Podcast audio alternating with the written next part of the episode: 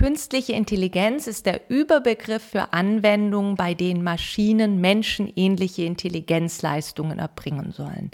Prägend ist da heutzutage vor allem das maschinelle Lernen, was noch nicht an die menschliche Intelligenz heranreicht, aber wo man doch einiges schon damit machen kann. Und maschinelles Lernen sieht so aus, dass es eine programmierte Vorgehensweise oder eben ein Schema gibt. Als Fachbegriff wird man hier wahrscheinlich von einem Algorithmus sprechen. Und dieser Algorithmus lernt durch eine ständige Wiederholung eine Handlung immer besser auszuführen oder was Bestimmtes immer besser zu erkennen. Also konkretes Beispiel. Wenn ich so einem Algorithmus tausende Bilder von Hunden und Katzen vorführe und zeige und immer wieder sage, das ist jetzt übrigens ein Hund und das hier ist eine Katze, dann, wenn ich dann nochmal ein neues Bild vorlege, dann wird ähm, dieser Algorithmus einfach durch die große Datenbasis, die er zur Verfügung hatte, ähm, sagen können, ah ja, ich erkenne hier drin einen Hund oder eben ich erkenne eine Katze. Und ganz genauso würde es dann irgendwann auch funktionieren, dass ich ähm, in so einen Algorithmus reinprogrammieren trainieren kann durch so eine große Datenbasis, male mir jetzt eine Katze, dass dann auch tatsächlich sowas wie ein Katzenbild entsteht.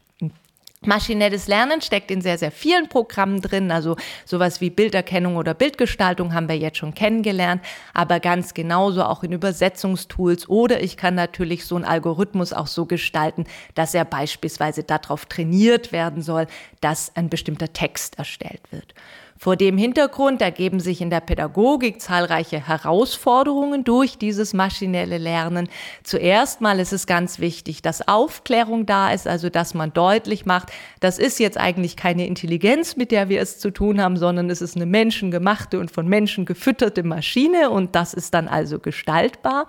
Ganz genauso gehört aber in der Pädagogik auch dazu, dass wir uns überlegen, wie können denn dann solche Tools, die es ja dann jetzt schon gibt, auch genutzt werden. Also beispielsweise beispielsweise, was mache ich mit einem übersetzten Text? Wie kann ich entscheiden, ob der Text jetzt ähm, qualitativ wertvoll, ob der nützlich ist oder eben auch gar nicht. Und da ist es ganz entscheidend, dass man lernt, eine richtige Auswahl ähm, treffen zu können aus ganz, ganz, ganz vielen Dingen, die so eine maschinelle, ähm, so ein maschinelles Lernprogramm dann produziert. Und ähm, mit dazu, ganz eng mit diesem Nutzen verbunden, ist dann immer auch das Hinterfragen ähm, davon, weil ähm, maschinelles Lernen oft auch nicht wirklich KI, sondern eher künstliche Dummheit statt Intelligenz ist. Wenn ich beispielsweise in ein Bildentwicklungstool eingebe, zeige mir vier Menschen, die lesen, dann werde ich sehr wahrscheinlich vier weiße Menschen ohne Beeinträchtigung sehen, die lesen, aber nicht tatsächlich die Vielfalt der Gesellschaft abgebildet bekommen, also auch schwarze Menschen oder Menschen mit einer Beeinträchtigung, sondern eben ganz genau das, was in den Köpfen vieler Menschen drinsteckt und damit eben auch das, was sie eben in so einen Algorithmus reinprogrammiert haben.